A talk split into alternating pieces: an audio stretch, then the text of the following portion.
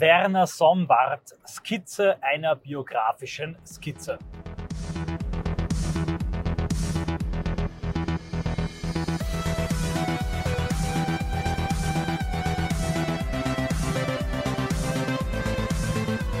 Ja, Leute, liebe Grüße aus Wien. Ich fahre gerade durch die mittlerweile nicht mehr verschneite, sondern in Gatsch erstickende Stadt und nehme mir die Zeit, während ich gerade mit dem Auto fahre, um über Werner Sombart zu sprechen. Warum Skizze einer Skizze? Ich lese gerade wieder in Vorbereitung, ähm, wahrscheinlich für einen Lesekreis, das geniale Buch von Sifferle, seine Skizzen zur konservativen Revolution, wo er Köpfe der konservativen Revolution beschreibt und anhand von diesen Köpfen die idealtypischen Themenfelder des symbolischen Felds konservative Revolution beschreiben möchte. Wer jetzt schon ausgestiegen ist und sich gedacht hat, heute was redet der Sender schon wieder für theoretischen Blödsinn, es braucht doch Aktion und äh, man muss doch was machen und nicht dort nur gescheite Bücher lesen und labern, der kann gerne wegklicken. Ich als Person und auch in der Konzeption versuche beides zu vereinen. Theorie und Aktion und gerade beim Autofahren darf es hin und wieder auch Theorie sein. Und in der Vorbereitung des Lesekreises potenziell, aber auch in der erneuten Lektüre des Buches habe ich mich dazu entschieden, einfach immer nachdem ich so eine biografische Skizze gelesen habe, die hier kurz zusammenzufassen, ohne Vorbereitung, ohne etwas rauszuschreiben, ohne Skript und daher auch nur sehr kursorisch und wie die Kopie einer Kopie, die Skizze einer Skizze in keinster Weise erschöpfend zu, zu der Person. Völlig klar. Es geht jetzt um Werner Sombart, einen Ökonom und Soziologen, Volkswirt, 1863 geboren, 1941 gestorben, große Wirkung zeitlebens erreicht, immer wieder auch zum, weil er sehr gut schreiben konnte, Wortführer für diverse politische Strömungen geworden. Ähm, Sozialist mit einer positiven Marx-Rezeption und dann äh, schließlich auch ein glühender Nationalist, konservativer und Fortschrittsfeind und Technikkritiker geworden. Am bekanntesten von ihm auch im rechten Lager ist seine These von den Helden und Händlern. Ähm, etwas, das hat sogar ein bisschen an Spengler gemahnt. Ich werde später noch darauf eingehen. Eine wichtige Schrift von ihm ist auch der deutsche Sozialismus. Einige Leute sehen darin eine Vorbereitung für den Nationalsozialismus über die Begriffsprägung Früh-, Hoch- und Spätkapitalismus hat auch nachhaltig eingewirkt auf die äh, gesamte Ökonomietheorie, wenngleich auch die Begriffe, wie er sie verwendet, von vielen nicht so und anders verwendet wurden. Sifferle, der aber ihn schreibt, äh, verliert sehr viele negative Worte über Somba. Der meint, dass er dass bei ihm alles theoretisch nicht konsistent ist, dass er regelmäßig Sprünge macht, ständig seine Meinung ändert. Sifferle mag ich nicht besonders. Ich persönlich sehe aber diese Meinungswechsel von Sombart auch als ideengeschichtlich notwendig an, weil er eben selber in einer ganz interessanten Phase lebte und seit seiner Lebensphase Mitte des 19. Jahrhunderts bis Mitte des 20. Jahrhunderts radikale Umbrüche miterlebte und durchlebte. Äh, generell war Sombart am Anfang, wie bereits angesprochen, durch eine positive Marktrezeption als Sozialist bekannt. Das hat ihm auch viele Lehrstühle verwehrt und die Würdigung verwehrt und in der Phase, das wird von Sifferle auch stark rezipiert, ist als orthodoxer klassischer Marxist auch bizarrerweise ein Fan von gewissen Entwicklungen des Kapitalismus. Also, er findet den Fortschritt gut, er findet die Technik gut, er freut sich, dass das ständische, der Handwerksbetrieb und ähm, alles Naturgebundene verschwindet oder um es mit Marx zu sagen, verdampft, weil damit auch der Weg frei gemacht wird für äh, den Sozialismus, für die immer bessere und vernünftigere Organisation dieser Produktionsmittel und der menschlichen Arbeitszeit. Sifferle zitiert hier Sombart, wie der begeistert davon spricht, wie viel besser es sei, in einem Warenhaus fabriksmäßig gefertigte Waren kaufen zu können, als in irgendeinem verlotterten Handwerksbetrieb hineingehen zu müssen. Also ein großer Freund der Technik und des Fortschrittes. Schließlich wird aber Sombart immer pessimistischer mit Ende des 19. Jahrhunderts. Vor allem resigniert er an der Sozialdemokratie in Deutschland, die sich immer mehr und immer stärker eingemeinden lässt in das politische System. Er sieht die negativen Seiten des Kapitalismus und der Kommerzialisierung, vor allem ihre desaströse Wirkung auf die Kultur, auf den Menschen selbst.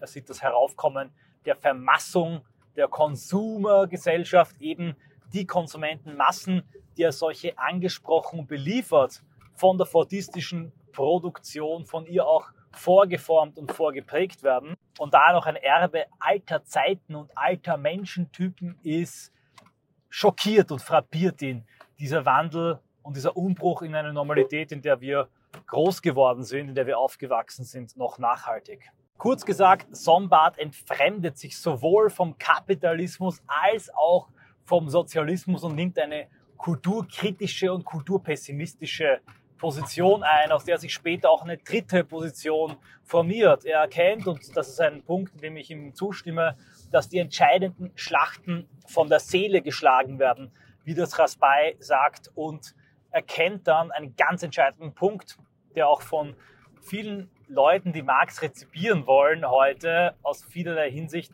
meiner Meinung nach unterbelichtet bleibt. Ich zitiere. Marx hat, was nicht scharf genug betont werden kann, zu allem Wesentlichen der kapitalistischen Welt eine positive, bejahende Stellung eingenommen. Wie hätte er die Mutter, um sein eigenes Bild zu gebrauchen, verachten und hassen können, die ja in ihrem Schoße das heiß ersehnte Kind die neue und bessere Welt austrug. Er erkennt also, dass der proletarische Sozialismus und der Kapitalismus beide in Richtung Vermassung gehen, Kulturverlust und am Ende auch Zerstörung der nationalen Identität. Dennoch auch und gerade in dieser Erkenntnis resigniert Sombart, denn er erkennt, dass es keinen Ausweg gibt aus dem Kapitalismus und dem kapitalistischen Wettbewerb, dass die Unternehmen, die die Technik und das Fließbandprinzip vorantreiben, die anderen aus dem Weg räumen und dass es schließlich auch im Fortschreiten des Kapitalismus und seiner Probleme keinen Ausweg aus dem Dilemma zwischen Kapitalismus und Kommunismus gibt und dass zwischen diesen beiden scheinbaren Antipoden Kapitalismus und Kommunismus die Vermassung der Welt, der Egalitarismus, der Materialismus, Verlust von Kultur und Identität und Bodenständigkeit notwendig weitergehen muss. Und dann, dann kommt es zum Ersten Weltkrieg. Und Sombart gehört zu jenen Intellektuellen, die sich in die Kriegsbegeisterung hineinreißen lassen. Nicht, weil er es genial findet, wenn Leute sterben und kriegslüstern von Eroberung und Beute träumt. Er sieht im Krieg eine geschichtliche Kraft, eine Macht, eine Energie und die Möglichkeit, aus dem Schock des Krieges, aus der Anspannung aller Kräfte, eine geschichtliche Wende herbeizuführen, ein neues System zu etablieren. Er und viele andere äh, Beobachter, Paul Lensch, der vorher skizziert wurde von Sifferle, unterschlage ich hier, der wird nicht eigens von mir hier besprochen, sehen in der Kriegswirtschaft, in der Zusammenballung des gesamten Volkes auf ein Ziel auch eine Form des freiwilligen Sozialismus. Zugleich sehen sie auch in der Todesbereitschaft im Idealismus eine Überwindung des Materialismus und des Hedonismus, der vorher schon die Gesellschaft stark erfasst hat. Sombart entwickelt in dieser Zeit die Idee und äh, die Schablone von Held versus Händler. Das ist seines Zeichens eine Ausweitung des Prinzips von Saharismus und Silvanismus, das Sombart geprägt hat. Also Saharismus, die Weltanschauung, die Haltung, äh, die Mentalität, die in Wüstengegenden entsteht. Und dann Silvanismus, Silvus der Wald, wissen wir Lateiner, die Weltanschauung, die Mentalität, die Haltung, die entsteht in der Waldgegend. Und das wird dann ausgeweitet in Helden und Händler auf die Landzivilisation, die Seezivilisation, auf die kontinentalen, geordneten, reichsmäßigen Kräfte, die einen heroischen Typus entwickeln, wo Militär, Krieg, Ordnung, Gerechtigkeit, Rechtsstaat im Vordergrund stehen und dann die äh, Typen der Händler, für die Entdeckertum, ähm, persönlicher Unternehmertum, Kapitalismus, der Handel und der Vertrag im Vordergrund stehen. Da könnte man jetzt sehr viel drüber reden, aber im Wesentlichen findet hier bei Sommert eine Kulturalisierung von geschichtlichen Entwicklungen statt. Der Kapitalismus und der Kommunismus sind nicht mehr lediglich ideengeschichtliche notwendige Fortschritte, sondern sie entspringen bestimmter Mentalitäten, bestimmter Kulturen, sind räumlich gebunden und in diesem Weltkrieg können sie theoretisch aus seiner Sicht räumlich besiegt werden, weil sich im England und Amerika der Geist, der angelsächsische Geist des Händlertums konzentriert, während sich im deutschen, europäischen, aber ähm, zum Teil auch russischen Geist vor der Revolution das Heroische konzentriert, das Heldentum, das für die alte Welt der Kultur und der Werte steht. Sombart schreibt hier sehr deutlich und auch im ganzen Patriotismus und Nationalismus der damaligen Zeit folgendes. Deutschland ist der letzte Damm gegen die Schlammflut des Kommerzialismus, der sich über alle anderen Völker entweder schon ergossen hat oder unaufhaltsam zu ergießen im Begriffe ist, weil keines von ihnen gegen die andringende Gefahr gepanzert ist durch die heldische Weltanschauung, die allein Rettung und Schutz verheißt. Deutschland als Damm gegen die Schlammflut des Kommerzialismus. Das war die Stimmung von Sombart während des Krieges. Ich mache jetzt eine kurze Pause in dieser Skizze zur Skizze und gehe ins Gartenparadies von Obi. Extrem kommerzialistisch. Leider muss ich dorthin, um einen Ständer für unseren kleinen Christbaum zu besorgen. Danach geht's weiter. Wir befinden uns übrigens für alle, die das später anhören, im Dezember anno 2023. Heldin und Händler, bin wieder zurück, habe leider keinen Ständer mehr gefunden für den Christbaum, muss weitersuchen. Helden und Händler, der Begriff machte Karriere im Zuge des Krieges und wurde zum ähm, wissenschaftlich äh, daherkommenden äh, kulturpolitischen Instrumentarium für die deutsche Intellektualität, um ebenfalls in eine Kriegsbegeisterung einzusteigen. Niemand geringerer als Thomas Mann ließ sich genau davon begeistern. Der Gedanke war nun, dass Deutschland nach einem Sieg ein überlegenes, geistig überlegenes Prinzip verkörpernd, einen dritten Weg, der vor allem auf Preußentum rekurrierte. Wir werden später über Spenglers Preußentum und Sozialismus noch sprechen. Sowohl den Marxismus als auch den englischen Liberalismus überwinden könnte und eine andere Moderne oder eine andere Zeit einleiten könnte. Doch es sollte anders kommen. Wir wissen, Deutschland und seine Verbündeten verloren diesen Krieg, der dann gegen die Schlammflut des Kommerzialismus, um mit Sombart zu sprechen, brach. Und Sombart verfiel in tiefe Resignation. Erneut allerdings sah er die Chance in der aufkommenden rechten Bewegung der konservativen Revolution auf eine Veränderung. Gerade der verlorene Krieg, gerade das Unrecht von Versailles, gerade die Tatsache, dass Deutschland zu einer Art Kolonialstaat in Europa herabgedrückt wurde, sah Sombart als eine Chance zur Erhebung und im Rahmen dieser Erhebung auch zu einem anderen geistigen Prinzip dass die Probleme der Moderne und der Entfremdung, die er im Kommunismus und Kapitalismus vertreten sah, überwinden konnte. Im proletarischen Sozialismus, eine Neuauflage seines Bestsellers zum Sozialismus, sind klare konservativ-revolutionäre Töne zu erkennen und nach der Übernahme der Nationalsozialisten sein Buch Deutscher Sozialismus tatsächlich expressis verbis dem NS gewidmet, war sein Versuch, mit einzuwirken auf diesen neuen großen Machtwechsel. Viele Leute von völkischen Runen-Yoga-Experten bis hin eben auch zu Werner Sombart hofften, dass ihre ganz spezifische Privatideologie und ihre Ideen in diesem Neubeginn, in diesem Machtwechsel äh, umgesetzt werden könnte. Aber ebenso wie viele andere wurde auch Sombart enttäuscht. Deutscher Sozialismus war nämlich zu technikkritisch und ethnopluralistisch für den NS. Was bedeutet das? Sieferle skizziert das Werk kurz. Ich sage ja klar, als Disclaimer, ich selber habe es nicht gelesen, sondern nur Sekundärliteratur dazu, wie im Sieferle und anderes. Aber im Wesentlichen sieht Sombart hier das große Problem, vorher äh, sah er das ganz anders im 19. Jahrhundert, in der Technologie, im äh, Gefüge der Verflechtung von Kapitalismus und Technik und dem Teufelskreis der Innovationsspiralen und der Wettrüstungsstreite, die sie entfaltet. Und er sah die Zukunft in einer Rückkehr überall, wo es möglich ist, zum kleinbäuerlichen, zum Handwerksbetrieb. Die Technik und die Forschung sollte einer scharfen Kontrolle, einem Kulturrat unterstellt werden, der, wenn eine technische Erfindung für Sombart fiel auch der Staubsauger darunter, nicht sinnvoll und notwendig sei, sondern auch fast gleich gut, aber damit Kultur, Landschaftsbild etc. schonender durchgezogen werden könnte, eben Staubsauger und, Kä und Besen, dann solle diese Erfindung nicht massenproduziert werden, sondern einfach in ein Museum für technische Erfindungen kommen. Ähnliches wäre wohl hier dem Handy, der Spielkonsole und vielen anderen Erfindungen der Neuzeit widerfahren was die Konkurrenzfähigkeit am Weltmarkt betrifft, sieht Sombart, das ist eine Grundthese von ihm, eine Entwicklung der Deglobalisierung voraus, weit voraus. Er meinte nämlich, dass in dem Maße, wo die Länder der dritten Welt, die Kolonien, also der heutigen dritten Welt, sich industrialisieren, der Westen sowieso nicht mehr seine Güter exportieren könne und auch nicht mehr deren Rohstoffe billig importieren. Er sieht also ein Zurückgehen des Welthandels und langfristige Notwendigkeit der westlichen Industrienationen wieder autark zu werden, also wieder sich zu reagrarisieren.